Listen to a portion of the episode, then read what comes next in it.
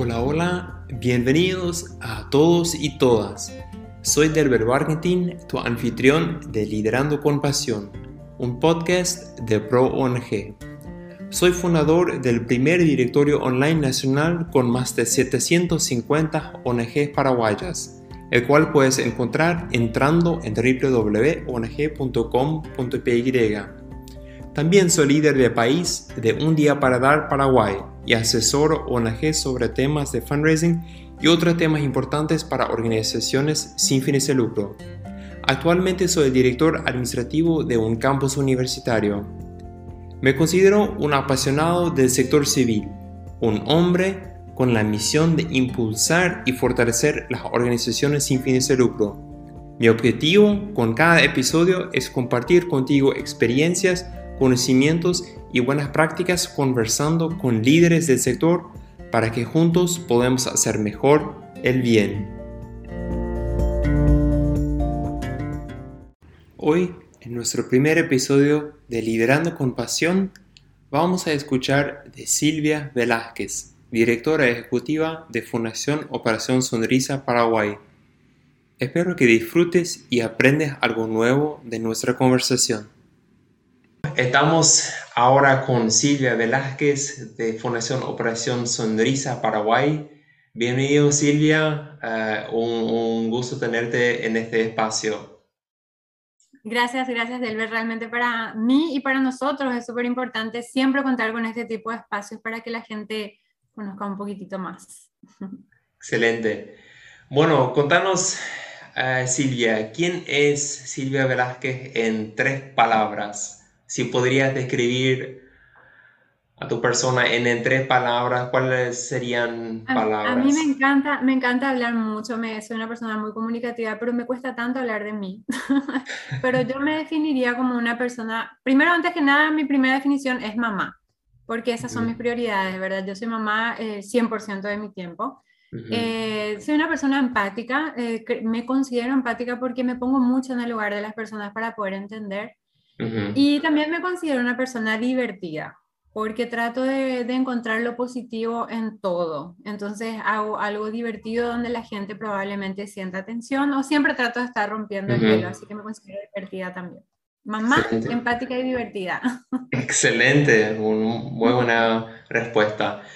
Y contame un poco de, de, tu organización donde estás actualmente, de Operación Sonrisa, qué es lo que hacen para personas que nunca han escuchado uh, esa es tu chance para conocerle lo que están haciendo. Bien. Excelente. Bueno, Operación Sonrisa en, en, el mundo está ya hace 40 años y llegó a Paraguay hace 17 años. Nosotros trabajamos durante todo el año con personas que hayan nacido con labio fisurado y o paladar hendido, porque puede tener cualquiera de las dos condiciones. Normalmente la gente piensa que Operación Sonrisa se dedica a hacer solamente cirugías reconstructivas y realmente para nosotros el mayor porcentaje del tiempo es acompañarle en consultorios, hacer las terapias y todo lo que necesite ese paciente para prepararse para esa cirugía. Nosotros tenemos, por ejemplo, eh, consultorios de psicología, que es súper importante, ya, ya sea para acompañar a los padres que se están enterando que tienen un hijo con esa condición en la pancita, o para adolescentes que tienen esta condición que no son aceptados quizás en, en la sociedad o para, para acompañar a las familias en sí en el proceso de lo que es la, la, cirugía en sí, ¿verdad? Ya que eso conlleva mucha ansiedad de parte de las familias, ¿verdad? Muchas curiosidades, muchas inseguridades, entonces el equipo de psicología acompaña muchísimo en la parte emocional. Tenemos eh, el área de nutrición que, que, prepara a los pacientes que no estén correctamente en, en, peso para poder llegar a esa cirugía.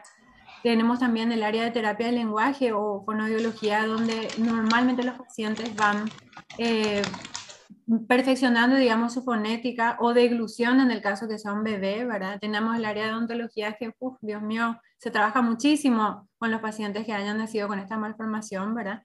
Y diferentes áreas que van apoyando durante, durante todo el año eh, en las diferentes especialidades, llámese estudios especiales con otorrinolaringología, por ejemplo, también, ¿verdad? Uh -huh. Y bueno, y así, hay muchísimas actividades que durante el año en la fundación se hacen. Entonces, lo que nosotros en síntesis hacemos es devolverle una calidad de vida o darle las mismas oportunidades a un paciente que haya nacido con la condición de labio fisurado y paladar hendido. Y para explicar, para, para las personas que nunca han escuchado eso antes, ¿podrías explicar qué es lo que es decir, um, obviamente se, se trata de, de, de, alguna parte de, la boca, pero ¿dónde exactamente aparece eso si es que personas no nunca han escuchado de eso antes? Eh, esta es una, una, malformación que es de nacimiento. Son bebés, por ejemplo, que no tienen el labio completo, que no tienen de un lado, que no tienen de dos lados. Puede ser eh, incompleta la fisura, que, que, de repente es solamente una partecita del labio, o una fisura completa que va hasta la nariz, o sea, es un hoyo que se abre aquí enfrente a la boca. Y el paladar hendido es cuando el bebé no tiene por completo el paladar en donde la fonética del paciente es diferente, donde escuchamos de repente cuando hacemos un adulto que decimos no se le entiende cuando habla y lo más probable es que ese paciente no tenga paladar. Y al no tener paladar hay un canal enorme de aire que no permite tener la misma fonética que nosotros, ¿verdad? Y obviamente que eso genera otras complicaciones en la respiración, en la audición, en la alimentación, ¿verdad? Que es lo que nosotros tratamos de evitar operándole en tiempo y forma. Y en el caso de que sea un adulto, eh, esas maneras de reconocerle, ¿verdad? De repente ese adulto sí se operó del labio, pero no del paladar, entonces suena diferente. y, de esa manera eh, podría identificar a un paciente con fisura palatina. ¿Y a cuántos niños eh, llegan al año? ¿Sepan cuánto es la necesidad aquí en Paraguay? O, bueno, nosotros estamos trabajando con el Ministerio de Salud con el programa de prevención de defectos congénitos, ¿verdad? Para tratar de sacar una estadística real que no hay todavía a nivel país, pero nuestras estadísticas internas, de acuerdo a la cantidad de pacientes que llegan a nosotros, ya sea de manera online, por teléfono, por redes, o que se acercan a nuestra fundación, eh, nosotros creemos que nace un niño por día en Paraguay con esta malformación. Eh, la gente cuando le digo estos datos me dice, pero ¿dónde están todos? La verdad que la mayoría de los casos están en el interior del país, pero eso mm. no, no, no, significa que aquí en, la, en Central no haya um, suficientes casos. Tenemos muchísimos pacientes de Luque, Mariano Roca Alonso, de, de Villa Elisa, ¿verdad? Nacidos en esas ciudades, entonces nosotros tratamos de asistirle lo antes posible. Em, ¿Hay un plazo eh, antes, es decir, obviamente cuando antes mejor, pero eh, hasta qué edad se puede corregir esas cosas? Ideal para evitar secuelas justamente en todo lo que ya mencioné, llámese habla, alimentación, audición, ¿verdad? Para evitar secuelas, un, labio nosotros operamos entre los seis meses y un año de vida del paciente mm. y desde los un año a los dos años un paladar hendido. Después pueden tener otras cirugías eh, como fístulas, rinoplastías, ¿verdad? hay mucha, hay mucha diversidad de acuerdo a, a, la tipología de la malformación en el paciente. Nosotros tratamos de llegar a por lo menos 250 cirugías ahora en pandemia eh, al año y en atención eh, por lo menos a, a, 400 a 500 pacientes individuales. ¿Por qué digo pacientes individuales? Porque muchos de ellos vienen en forma semanal o vienen en forma quincenal o mensual, dependiendo de la necesidad que tengan. Nosotros terminamos el año por lo menos con 4.000 consultas hechas. O sea, hay muchísimo trabajo por hacer. Eso suena así. ¿Y cuál es tu, tu función en la, en, la, en, en la ONG Operación Sonrisa? Estoy en la dirección ejecutiva, soy la directora ejecutiva de la fundación. ¿Y qué significa eso? Es decir, ¿cuáles son, eh, tal vez para algunas personas cuando escuchan dirección ejecutiva eh, tomando café, están eh, diciendo a todas las otras personas tienen que hacer esto, esto, esto y... Sí, ojalá, ojalá. Bueno, en realidad no sé si mi personalidad no me va a permitir ser así, ¿verdad? La dirección ejecutiva en realidad, dependiendo obviamente de, de, de, qué organización estamos hablando, ¿verdad? El ideal sería que sea el, el, el, el más conocido como CEO, ¿verdad? Que esté eh, haciendo justamente toda la parte estratégica, ¿verdad?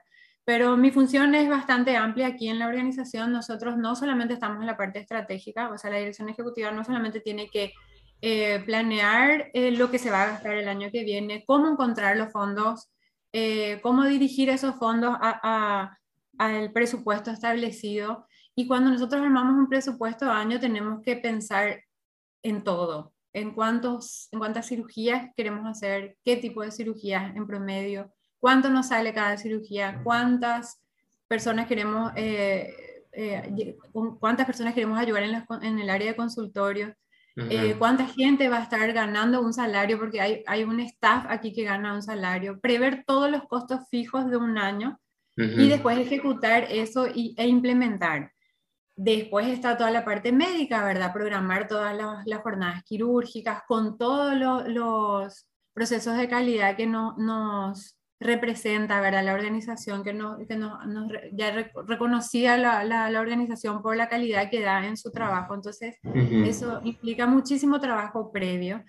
Organizar toda la parte de recaudación de fondos que no, no son propiamente dicho con donaciones de empresas, ¿verdad? Porque nosotros, a nosotros nos ayudan empresas locales y también internacionales, porque no tenemos un, un fondo o un ingreso fijo. Tenemos que constantemente estar buscando esa recaudación. Entonces, bueno, el plan es enorme. Y obviamente también dar un apoyo a las diferentes coordinaciones aquí dentro de la organización, o sea, el staff. El tratamiento del voluntario, el tratamiento del, del paciente, de sus familias, uy, un montón de cosas que realmente hacen divertido el día. Me imagino. Y la, parte, y la, parte, que todo el mundo dice que es aburrida, pero que a mí me encanta, toda la parte de reportes, ¿verdad? Como nosotros nos debemos a, las, a, las, organizaciones que nos ayudan, a las empresas que nos ayudan con fondos, nosotros constantemente estamos haciendo reportes. Reportes a nuestra, a nuestra matriz, que es en Estados Unidos, y reportes a diferentes empresas que nos donan en forma constante. ¿Cómo estamos usando ese dinero ahora? Sí. un resumen, esto es un resumen. ¿Qué es una idea errónea o tal vez equivocada de tu trabajo o tal vez de tus, del sector en el cual estás? Justamente eso que dijiste, que la gente piensa que la directora ejecutiva está como maestro de orquesta aquí, ¿verdad? Bueno, hagan esto, ahora aquello, ¿verdad? Nosotros somos, mm. somos quienes ejecutan, pero también somos muy operativos, ¿verdad? De repente estamos constantemente eh, capacitando personal nuevo, acompañando el trabajo de cada uno, porque nos tenemos que asegurar de que todo lo que se haga se haga con calidad y en el proceso correcto, ¿verdad? Sí. Eh, finalmente, un buen líder pues siempre pone la cara por su equipo, entonces si alguien en el equipo se equivoca, es responsabilidad del jefe, ¿verdad? Entonces hay que estar constantemente detrás de todo eso. Y, y bueno, hay mucho trabajo operativo también. Y eh, una, una de las ideas erróneas o equivocadas, como dijiste, es que la gente piensa que el director ejecutivo viene a tomar un cafecito, de que está todo bien y bueno, listo, ya está mi trabajo por el día. Y no es así. y según mi experiencia, lo que, y de, otros líderes que yo conozco, ah, creo que en, en, el sector civil con ONG normalmente es así, que nosotros como que, que estamos liderando eh, somos también muy operativos. Ah, tal vez en el, en el, sector privado eso puede ser diferente porque obviamente están trabajando con, con muchos... Eh, con un presupuesto diferente y nosotros tenemos que siempre ajustar y apretar donde podemos, eh, donde hay mucha necesidad somos multitasking, no, no nos queda otra, ¿verdad? De repente tenemos que cubrir, como vos decís, muchas necesidades y cubrir muchos puestos que hoy no existen por falta de fondos, entonces tenemos que ser multitasking. Sí, entonces es un... Em, tal vez no, no, es el mejor marketing para, para entrar en ese rubro, pero uh, para personas que tienen esa pasión, que tienen esa gana de, de cambiar, Uh, y dejar uh, un impacto uh, a, la sociedad, creo que sí hay personas, se, pueden saber de que pueden hacer un, cambio si es que están dispuestos a realmente poner la, la, camiseta. ¿Cuál sería la mejor tarea en tu trabajo? Uh, mencionaste tal vez uno que, que, que, te gusta hacer reportes, eso para mí es algo muy nuevo, eh, eso nunca escuché antes de que a alguien le, le gusta eso, pero hay algo más que, que te apasiona o qué, qué es lo que uh, te da ganas para despertarte cada día uh, y seguir laborando. En este trabajo que yo estoy haciendo, eh, trabajar con niños y sus familias, eso es lo mm. que me da mucha energía porque los niños eh, al nacer llegan a este mundo con tantas oportunidades. Es como, un, es como una cinta en blanco, ¿verdad? Que tiene, o un libro en blanco que tiene muchas páginas para escribir, ¿verdad? Y ser parte de la vida de ese niño es muy motivante, ¿verdad? Darle mm. esas mismas oportunidades, como dije en, una, pregunta anterior, Eh, eso y trabajar con voluntarios, ¿verdad? Porque la pasión que tienen los voluntarios en este país es indescriptible y, y, que nos muevan un poquitito con esa pasión realmente es excelente, es una motivación muy grande. Qué bueno.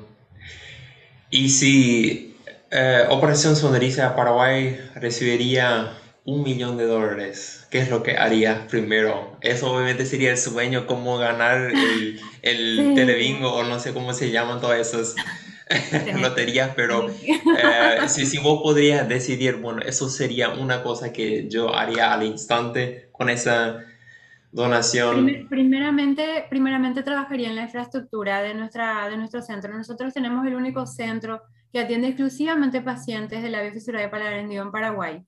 Eh, entonces mejoraría la infraestructura para poder llegar a más gente en corto tiempo, ¿verdad? Nosotros ¿En otras ciudades o eh, tal vez aquí, fortalecer? Aquí, porque nosotros, lo que nosotros tenemos es propio, entonces eso por lo menos no, nos genera una renta, ¿verdad? Tiene un costo altísimo mantener esto, pero sí tenemos, por ejemplo, dos quirófanos y si tuviésemos uno más podríamos operar más gente y si tuviésemos más camas en el área de recuperación podríamos internar más gente, entonces sería una forma de llegar a más personas en menos tiempo. Mm. Definitivamente eso sería lo primero.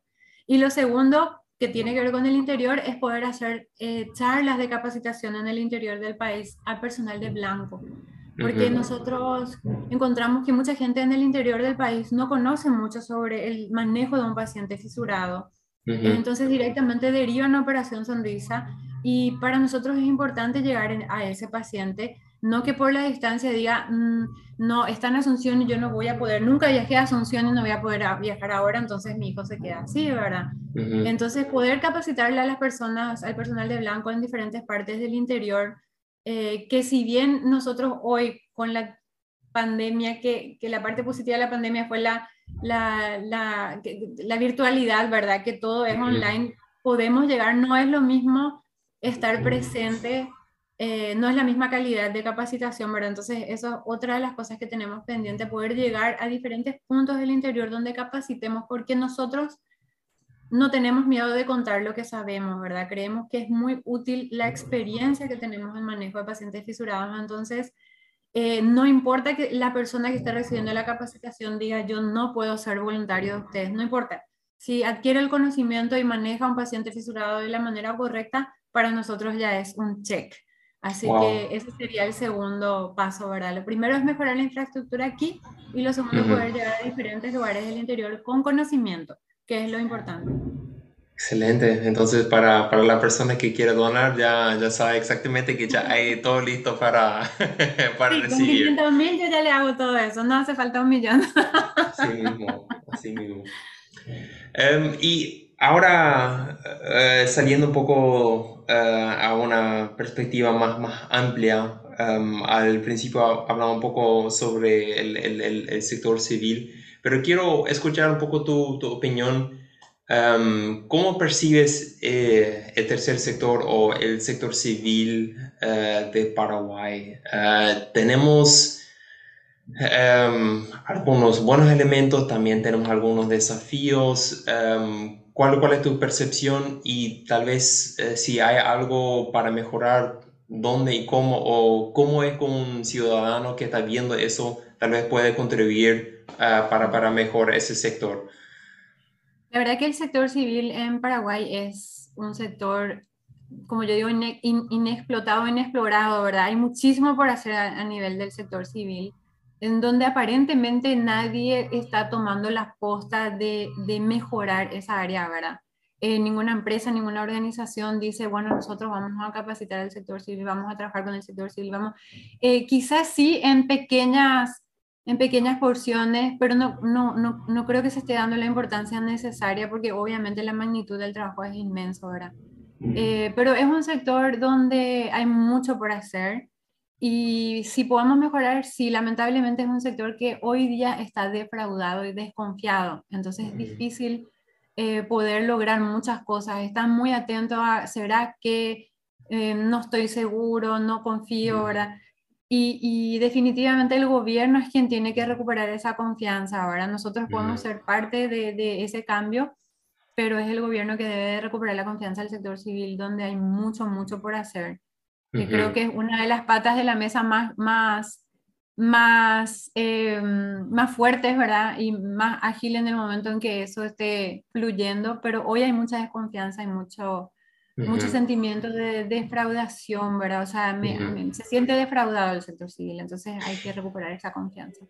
Y eh, coincido de que también el, el, el gobierno puede hacer ah, una parte para recuperar eso, pero eh, ¿no, ¿no, cree que también eh, para la persona que está trabajando dentro del sector podemos también ir mostrando esa o más transparencia? Creo que sería incluso con, con reportes o, o, cosas así. Donde... Nosotros justamente eso es lo que siempre sacamos a relucir, ¿verdad?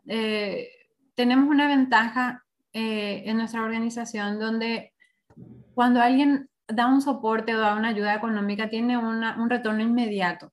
Porque si una persona viene y me dice, bueno, yo quiero ayudarles, quiero donarles, pero como yo sé que lo que yo les estoy dando va a ser utilizado?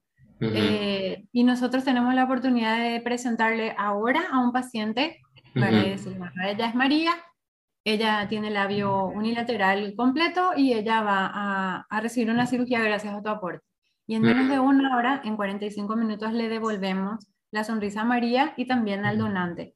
Entonces, para nosotros es súper importante que todas las personas que, que, donan o ayudan de alguna manera, ya sea con insumos o, productos o servicios, eh, sepan cómo se está usando sí. Eh, lo que ellos nos están donando. Esa transparencia en nuestro trabajo hace que, la, que las empresas confíen, ¿verdad? Sí. Eh, tienen que darnos la oportunidad de demostrarles cómo claro. hacer Sí, pero creo que es sumamente importante y eh, para, para, todos nuestros colegas, eh, creo que todos sabemos eso, pero tenemos que enfatizar eso cada, cada vez más de que con más transparencia, más confianza vamos a recibir de, de, Hay que contar la sociedad. todo. ¿Qué necesitamos? ¿Qué buscamos? ¿Cuáles son los logros que queremos? ¿Y cuánto nos costaría eso? Para, y que la gente pueda entender cuáles son los costos, porque Sí, he visto muchos comentarios justamente del sector civil donde dicen, ah, esa organización usa para, eh, todo lo que donamos usa para pagar salarios, no, no, le, mm. no le, llega a, a, los pacientes. Y realmente es importante que la gente sepa también que esos salarios, a veces de muy poca gente que está ganando ese salario, es, eh, es quien permite que todo eso se logre, ¿verdad? Porque uno siendo voluntario viene a hacer un trabajo específico pero no conozco a nadie que siendo voluntario el 100% de su tiempo pueda sobrevivir, ¿verdad? Entonces, eh, hay una persona que tiene que ejecutar eso, hay alguien que tiene que venir día a día para poder crear y ser, digamos que, una articulación de todo lo que se dona, del trabajo del voluntario, ¿verdad? Y muchas veces eso yo escucho mucho como crítica, ¿verdad? A mí no me gusta donar para el área administrativa ni para pagar salarios, ¿verdad? Nosotros somos poquitos para todo lo que hacemos, ¿verdad? Pero cuesta. Hay muchas organizaciones que son más grandes y reciben mucho eso. Eh, escucho muchas organizaciones no gubernamentales que son enormes y muy conocidas en nuestro país que constantemente la gente se queja de que se pasan pagando salarios, ¿verdad? Y, realmente esas son las personas que están haciendo que eso sea posible. Entonces, es importante demostrar por qué, por qué se utiliza ese dinero, cómo se utiliza ese dinero y cuál es el objetivo y, y, cuál es el resultado, ¿verdad? Sí. Que eso es muy importante. Nosotros tratamos de que eso sea en forma permanente. Sí. Eh, ¿Vos crees que nosotros como paraguayos somos generosos Definitivamente no he conocido y conozco mucha gente de diferentes países, pero no conozco una persona más generosa que el paraguayo. Eh, yo creo que eso se genera justamente por, porque muchos sabemos la necesidad o muchos tuvieron carencias en su momento. Entonces, el paraguayo no espera que le sobre plata para ayudar. No, no, no, no, no dona lo que le sobra. Dona un poco de lo que tiene y eso es mucho más significativo. Realmente somos personas muy generosas. Y podemos eh, o hay, hay, espacio para mejorar. Si es que somos generosos, es decir, eh, tal vez somos generosos de, de, una cierta manera, pero no tal vez de otra, o cuál, cómo lo ves. Sí, hay, bueno, de verdad que eso podría ser todo una charla completa de cómo podemos mejorar. En un principio, eso que acabamos de decir, ¿verdad? Que, que, que podamos transparentar el uso de los fondos o de las donaciones, ¿verdad? Todo. Entonces, de, de, de, igual forma, devolvemos la confianza al sector civil, como habíamos hablado también. Entonces, el sector civil se pone más las pilas para ayudar a las diferentes organizaciones porque sabe y confía en que eso se va a poder lograr gracias a su ayuda, a su aporte. Eh, también está lo que varias veces hablamos, ¿verdad? Que el, gobierno debería ayudarnos en otros países, no, con dinero, sino que en otros países, por ejemplo, cualquier empresa que dona tiene un beneficio en el momento de, pagar, de pagar sus impuestos. Entonces, definitivamente eso sería una ayuda enorme, no solamente para las organizaciones como nosotros, sino también a las empresas eh, y se le va a crear una educación de responsabilidad social sin querer, queriendo, como yo digo, ¿verdad? Porque desde el momento en que esa empresa saca un beneficio en el pago de impuestos, eh, en ese momento se está abriendo una puerta de oportunidades para las ONG de demostrar cómo trabajamos, porque hoy día a veces esa puerta está cerrada, no hay ventanas, no hay ningún acceso. Pero si tienen un acceso de esa manera, quizás nos dan la oportunidad y nosotros demostramos el buen trabajo que estamos haciendo. Sí, excelente. Para ir cerrando, eh, una última pregunta. Si podría tomar un, café con cualquier persona en el mundo, muerto o vivo, ¿con quién sería? Dios mío, hay una lista enorme, enorme. una persona. tengo que elegir, me gustaría elegir a dos personas. Ok, bueno, eh, dos personas. Primeramente a Josefina Pla, una artista que siempre admiré. Me gustaría tomar un café con ella. Ella es artista plástica, ¿verdad? Tiene cuadros, grabados, eh, también escribió. Ella en realidad es española, pero vivió acá en Paraguay muchísimos años. Eh, prácticamente tenía la doble nacionalidad. Y ella sí ya estaba fallecida. Tuve la oportunidad de conocerla en persona cuando yo era muy jovencita. No tenía la cantidad de preguntas que tengo hoy. Pero sí me gustaría tomar un café con ella para preguntarle cómo ella logró abrirse camino en una tierra de hombres Mm. Porque en ese momento en Paraguay, hasta hoy es difícil, ¿verdad? Pero en ese momento en Paraguay era muy cerrado y ella logró destacarse como mujer en, en artes, ¿verdad? En una, en una parte que no es fácil tampoco. Mm. Entonces, eso me gustaría hablar con ella.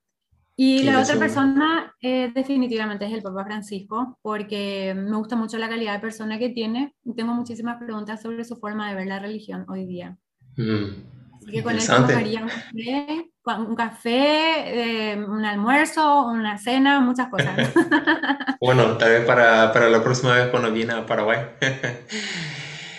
Excelente. Bueno, muchísimas gracias Silvia por tu tiempo, gracias por todo lo que estás haciendo en la Fundación Operación Sonrisa. Invito a todas las personas a conocer esta excelente fundación todo lo que están haciendo, todo lo que escuchaste ahora es realmente, eh, es mucho lo que hacen y realmente están cambiando vidas, eh, cambiando la trayectoria de, de niños em, y eso es realmente un, un, trabajo fenomenal. Entonces, muchísimas gracias por tu tiempo y eh, pueden conocer más de la organización en las redes sociales como también en su página web. hacen una búsqueda nomás de Fundación Operación Sonrisa Paraguay y ya le va a saltar la opción de, de, su página web. Entonces, muchísimas gracias, Silvia.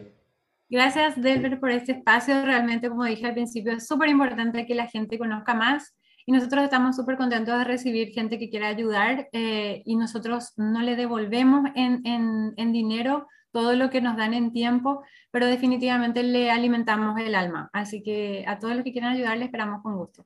Excelente, muchísimas gracias. Gracias.